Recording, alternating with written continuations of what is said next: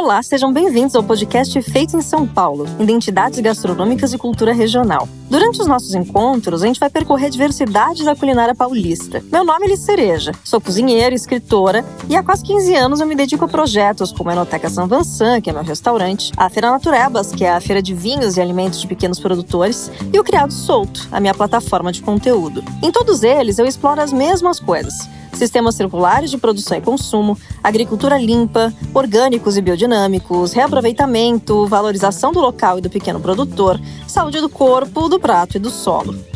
Esse programa é uma realização do governo do estado de São Paulo através da Secretaria da Cultura e Economia Criativa, com gestão e produção da Amigos da Arte, e será transmitido na plataforma Cultura em Casa e nas maiores plataformas de streaming de áudio. Nessa temporada, a gente vai viajar pela pluralidade gastronômica do estado, tendo como referência o programa Feito em São Paulo. O Feito é um projeto da Secretaria de Cultura e Economia Criativa de São Paulo, idealizado para celebrar a identidade, a potência e a diversidade da culinária do estado, e teve sua última edição presencial realizada em 2019. O programa consiste em uma competição com etapas regionais em diversos pontos do estado, onde uma comissão julgadora escolhe dois pratos e dois produtos representativos de cada região, que foram contemplados com selo feito em SP.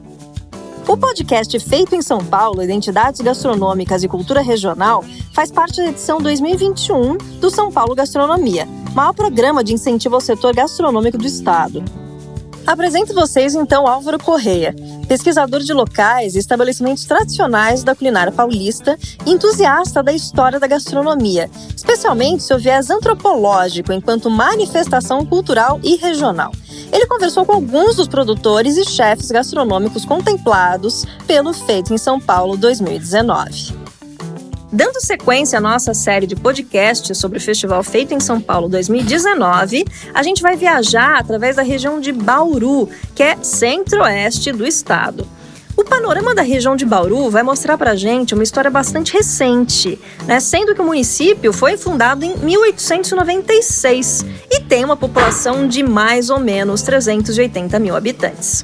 No passeio gastronômico de hoje, a gente vai conhecer o sanduíche de costela feito pelo Raízes, do restaurante rural da cidade de Bauru, e a incrível cocada paulista, produzida pelos doces Naia, na cidade de Agudos.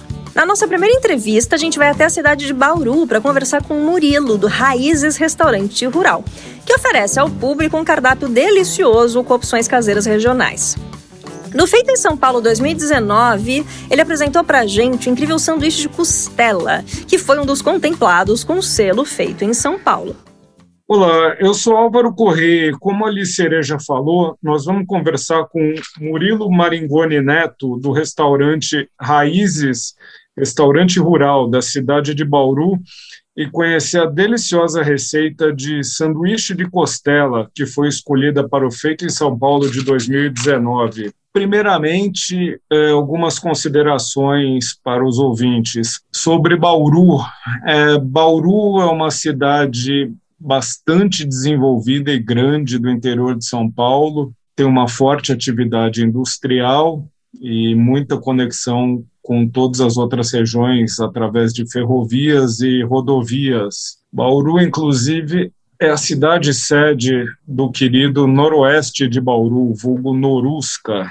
Sobre o restaurante, o Raízes, restaurante rural, é um restaurante aprazível num, num lugar muito gostoso que fica no meio de, do caminho entre Bauru e Pederneiras e oferece uma gama de produtos deliciosos que a gente vai abordar a seguir. E no caso sobre o sanduíche de costela, a gente vai conversar aqui sobre uma receita muito interessante de um, de um sanduíche que faz parte da nossa gastronomia cotidiana, um daqueles sanduíches que a gente come na casa da avó, na casa de um parente, sempre aquela coisa gostosa. A costela é uma carne que muita gente ainda equivocadamente chama de uma carne de segunda, mas é uma das carnes mais saborosas para fazer um churrasco e vários pratos. Então vamos conhecer um pouco dessa receita com o Murilo aqui. Seja bem-vindo, Murilo. Boa tarde, muito obrigado. É, Murilo, para começar, é, conta mais para a gente de Bauru, como é que estão as coisas aqui no cenário gastronômico de Bauru? Bauru, nesses últimos tempos, veio dando um crescimento. A gente foi uma cidade que, por muito tempo, tinha a falta do, de, um, de gastro, uma gastronomia legal. Ah, com esse, agora, nesses últimos cinco anos, com esse aumento do, da, da questão de gastronomia, essas coisas, melhora. É, a gente começou a surgir alguns restaurantes legais, gastropubs, é, uns, um, a gente chama aqui no interior de os botecos, né, mas são os bar, barzinhos pequenos, legais. Deu, um, deu uma crescida boa e o, o pessoal está bem forte. No caso do Raízes, o nosso é um restaurante de final de semana, que é um restaurante área rural, é, é mais voltado para a família, foge um pouco dessa, dessa parte de restaurante dentro da cidade. Então, seria um local mais para a gente aproveitar com os amigos, com a família, para passar um dia, ir lá e curtir a natureza, ficando um pouco fora da correria da cidade do dia a dia. Excelente. É, Murilo, e agora conta para a gente um pouco do surgimento do Raízes, como, como é, surgiu e como evoluiu a história do Raízes. Certo.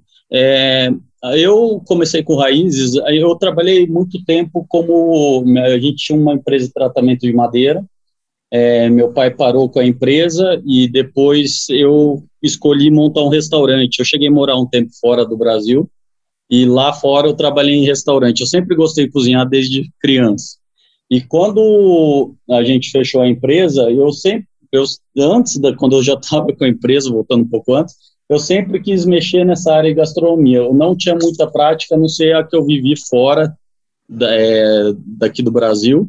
E quando eu cheguei, tava, a gente estava no processo de fechamento da empresa, meu pai já estava tocando a empresa há 55 anos, ele até perguntou, vai querer continuar? Eu não quis, eu falei, eu quero partir para essa área de gastronomia, que eu adoro. E eu achei uma chácara para comprar, próxima a Bauru, já pensando na, em montar o restaurante com esse, como eu disse anteriormente, com a intenção de fazer um local mais afastado, onde a gente conseguisse produzir toda a nossa, a, o máximo de coisas possíveis para ser um restaurante bem caseiro, é, com produtos feitos ali, ou por vizinhos, que nem o queijo que a gente serve lá é do nosso vizinho, o leite que é feito doce de leite que nós fazemos é de outro vizinho, as verduras vêm das hortas próximas a gente pensou em fazer um negócio de uma economia sustentável também, tentando agregar valor a, a, aos produtos próximos a nós. E o restaurante hoje está com é, indo para cinco anos e meio, então isso já vai já faz cinco anos praticamente que a gente já está funcionando. Ótimo, é, Murilo, é, eu estava até é, dando a minha fuçada no, no site de vocês e, bom, primeiro, o site de vocês é, é muito apetitoso, só, só de ver uma série de coisas que vocês oferecem.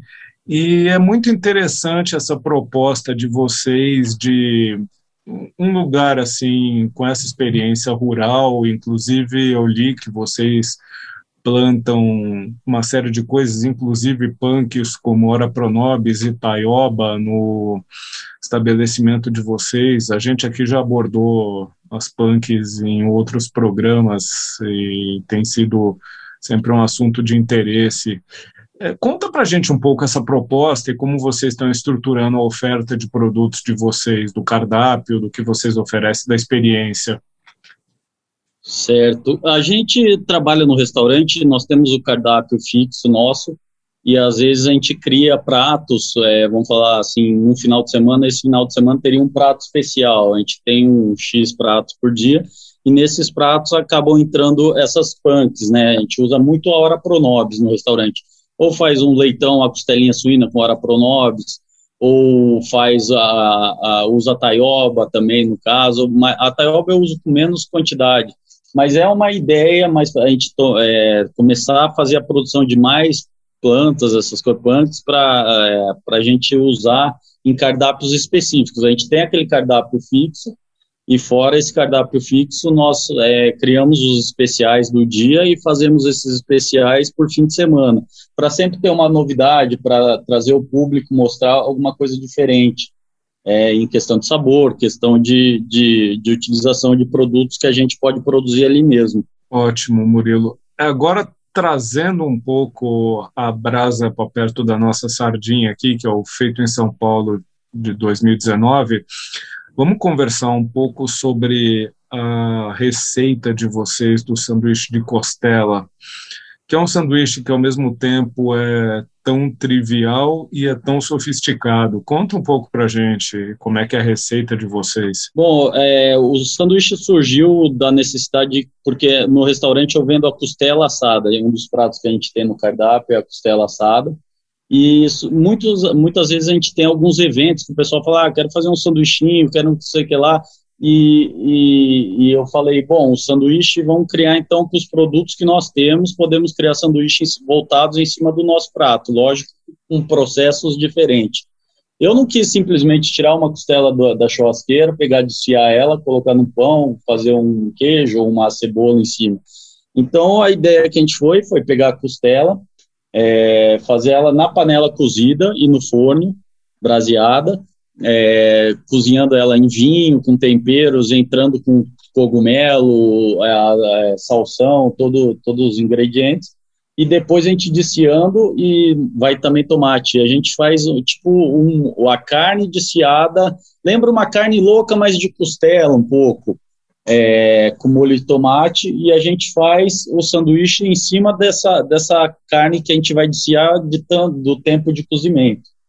E aí surgiu o sanduíche mais voltado para essas festas, e foi quando a gente apresentou ao Festival Sabor de São Paulo, e deu super certo. Aqui em Bauru foi um sucesso o sanduíche até hoje.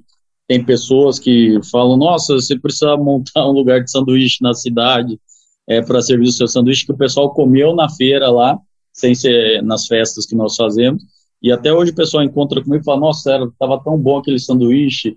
A gente hoje não tem ele no restaurante é, por, pelo restaurante ser um restaurante mais é, de final de semana, então a gente tem optado por servir mais refeições, pratos, não sanduíches. Então, mas sempre que é possível a gente tem feito em eventos esse sanduíche, tanto esse quanto de porqueta também, que a gente é um dos carros-chefes também do nosso restaurante. É, realmente me deu bastante fome só de escutar essa sua descrição. Deve ser sensacional esse sanduíche.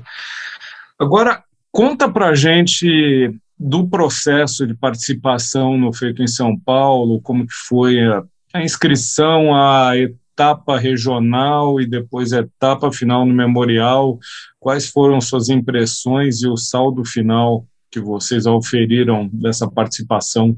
É, no, esse desse Festival Sabor de São Paulo, a, começando pelo interior aqui, foi muito legal. Eu tive a oportunidade de participar o ano anterior também, nós também fomos para São Paulo, mas o de 2019 foi muito legal, foi, foi bem organizado, a estrutura foi, começando desde aqui do interior, a organização, a estrutura que nos ofereceram, é, onde foi feito, foi um negócio bem legal, que atraiu o público e, e, mexe com a gente, porque a gente sai da nossa casinha, vamos dizer, sai da cozinha interna do nosso restaurante e acaba uh, trazendo a gente para uma, vamos dizer assim, uma praça, aproximando muito ao público.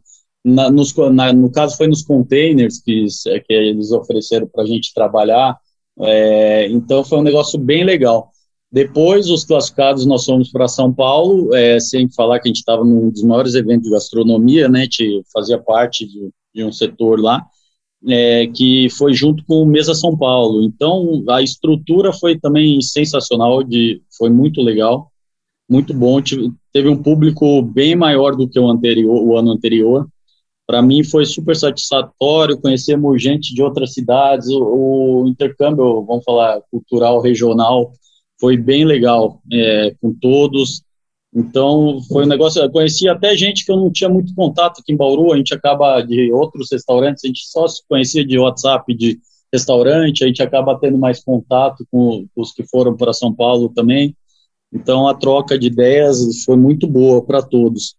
E fora a participação que a gente sai de, uma cidade interior e vai para um evento do tamanho que é um, um junto com o Mesa São Paulo, o feito em São Paulo na capital, né? Bacana. Agora, para a gente arrematar o programa, é, Murilo, conta para a gente, enfim, é, agora como é que está funcionando as coisas nessa época de pandemia e quais são os planos futuros do Raízes e de vocês? Certo, é, a gente teve um, um ano, ano passado e até um pouco esse, bem difíceis, é, tivemos que ficar fechado, todos tivemos esse problema, mas graças a Deus, para nós, é, o retorno tem sido muito legal, tem voltado, voltou muito bem. Não sei se é pelo meu restaurante ter, ter ser um lugar aberto, uma chácara, então a gente tem tido uma um retorno bem é, satisfatório. É, esperamos que continue assim, agora no ano de 2022. É, e a gente tem planos, muita gente nos pede para vir para a cidade. A gente tem cliente que fala: nossa, vocês precisam ir para a cidade, sair daqui do campo, não sei o que lá. Mas eu acho que a nossa essência é, é o restaurante na chácara, é, é, a busca do, de fazer a pessoa sair da, da, de uma cidade e ir para um local onde ela vai ficar à vontade, vai, vai poder curtir o dia, os filhos vão poder ter contato com a natureza, que eu acho que falta muito hoje na criançada nova. Então, a, a, a nossa expectativa para o ano que vem é continuar bem. A gente tem uns projetos de mexer com algumas coisinhas dentro do restaurante, sem sair de lá, mantendo a essência do local e, e das, nossas, das nossas ideias, que é fortalecer o raízes mesmo. Ótimo. Bom, essa conversa foi excelente e o que eu tenho para dizer para os nossos ouvintes é: vão para Bauru e aproveitem para ter uma experiência rural e conhecer um cardápio que realmente é delicioso. Recomendo que vocês entrem no site e conheçam. Além do sanduíche de costela, tem muitas coisas bacanas. Eu vi uma foto de uma porqueta lá que é, mexeu comigo profundamente. Foi excelente essa conversa e eu queria agradecer a você, Murilo. Muito obrigado. Eu que agradeço, agradeço a toda a equipe. Muito obrigado pela oportunidade de a gente estar, tá, é, é, vocês estarem expondo o nosso trabalho, o nosso restaurante. E sempre que tiverem aqui na região, por favor, venham nos visitar, serão sempre bem-vindos. Claro, espero ir logo. Obrigado, Murilo. Eu que agradeço. Boa tarde. Na nossa segunda entrevista, a gente vai até a cidade de Agudos conversar com a Regina, do estabelecimento Doces Naia, que oferece ao público um cardápio delicioso de doces caseiros, no melhor estilo de docinhos de vó. Ela contou pra gente sobre o preparo da tal da cocada paulista, que foi contemplada com selo feito em São Paulo 2019. Olá, eu sou Álvaro Correia. Como a Liceira já falou, nós vamos conversar com a Regina Remuli de Conte, do, da cidade de Agudos, do restaurante Doces Nayá, e conhecer a incrível receita de cocada paulista escolhida para o Feito em São Paulo de 2019. Antes, é, contextualizando um pouco a nossa conversa, a Regina está na cidade de Agudos, no centro-oeste do estado, a 330 quilômetros da capital, é, fica na Serra dos Agudos, uma cidade de 38 mil habitantes. É, outra coisa que merece ser dita é que nós vamos conversar sobre doces e sobre algo que é muito interessante dentro do que a gente tem abordado aqui da nossa gastronomia cotidiana, que é a parte de doces, que sempre são feitos com excelência e dificilmente são discutidos em várias esferas. Inclusive a cocada, que a gente vai abordar aqui. A cocada é um doce muito típico do Brasil, é, desde tempos históricos.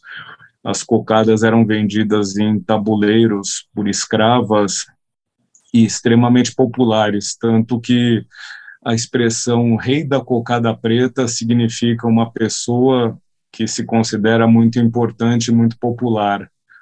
É, o que dá para a gente ver exatamente o alcance da cocada.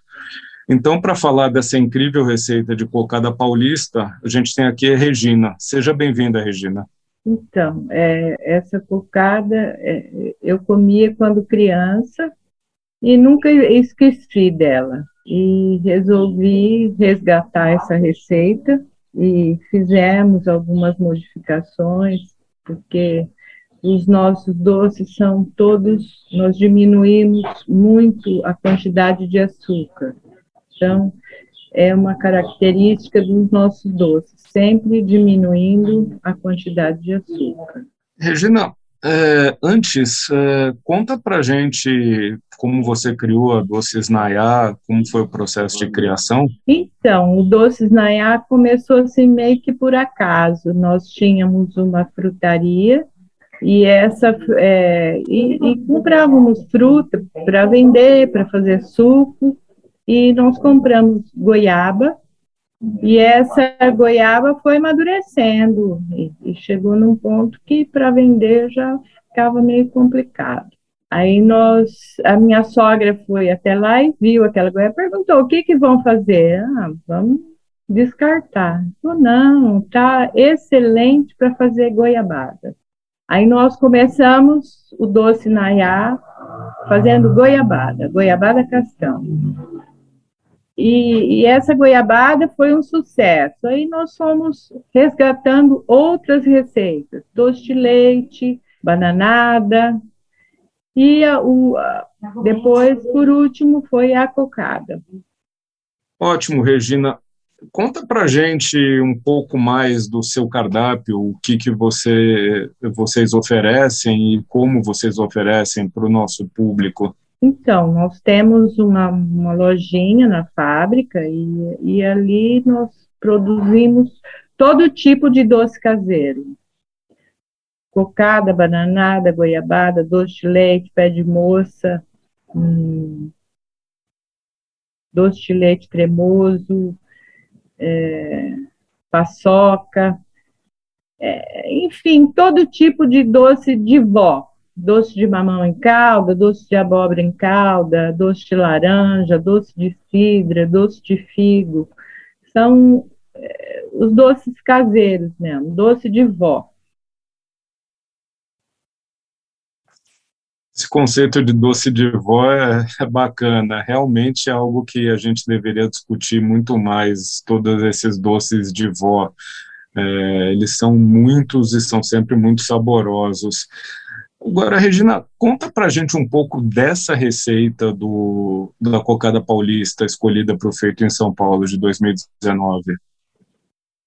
Então, essa cocada é uma cocada é, que é feita com é, a casquinha marronzinha do coco, açúcar, e ela, ela fica sem é uma cocada molhada, ela é muito saborosa. É,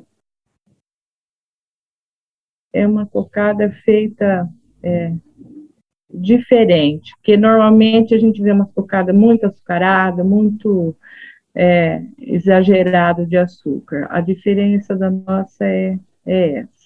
É menos açúcar e mais molhada, é uma cocada diferente. Ótimo.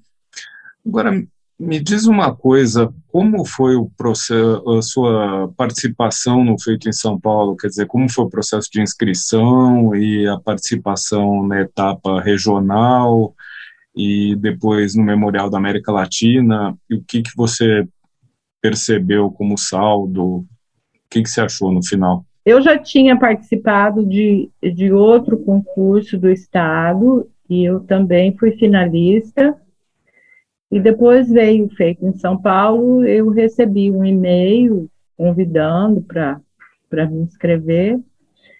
É, me inscrevi, participei, é, foi em Bauru, num, num lugar aberto, no, Vitória Regia, e, e esse concurso é, não, foi um modelo diferente do que eu já, já tinha participado que esse foi só é, foram jurados técnicos, né? E eles que, que julgaram. É, e o outro que eu participei era voto popular. Então, eu achei bastante interessante esse feito de São Paulo, porque é, o modelo dele foi perfeito. Então, depois fomos para São Paulo, no, no memorial, é, junto com todos os finalistas. É, foi um sucesso. Vendemos, é, divulgamos o nosso produto e foi muito bom. Maravilha, Regina. Para a gente arrematar essa conversa, conta um pouco para a gente como tem sido a sua vida, a de vocês aí na pandemia, aí em agudos, e, e dos planos futuros, o que, que vocês pretendem fazer, inclusive com a Doces Nayá? Foi bastante complicada essa pandemia, porque as pessoas, os turistas, né, porque o pessoal da região ainda vinham, de vez em quando aparecia alguém, mas o turista mesmo, que, que, que é o que que alavanca o nosso comércio, é, parou, né? Parou tudo e agora está começando a voltar, tá, tá começando a deslanchar. Mas e vocês têm sonhos ou projetos mais para diante? Alguma coisa em vista? Não, em vista não. É, é no nosso projeto é, é continuar com a fábrica e, e cada vez é, ganhar mais, mais clientes e mais e, as, e, que as pessoas fiquem conhecendo né, o nosso produto. Ok, Regina. Bom, muito obrigado pela conversa. Muito interessante conhecer é, a realidade da produção de doces. Aí, obrigado, Regina. Obrigada a você. Esse foi o podcast Feito em São Paulo, Identidades Gastronômicas e Cultura Regional, uma realização da Secretaria de Cultura do Estado de São Paulo, com gestão e produção da Amigos da Arte. Esperamos você no próximo episódio.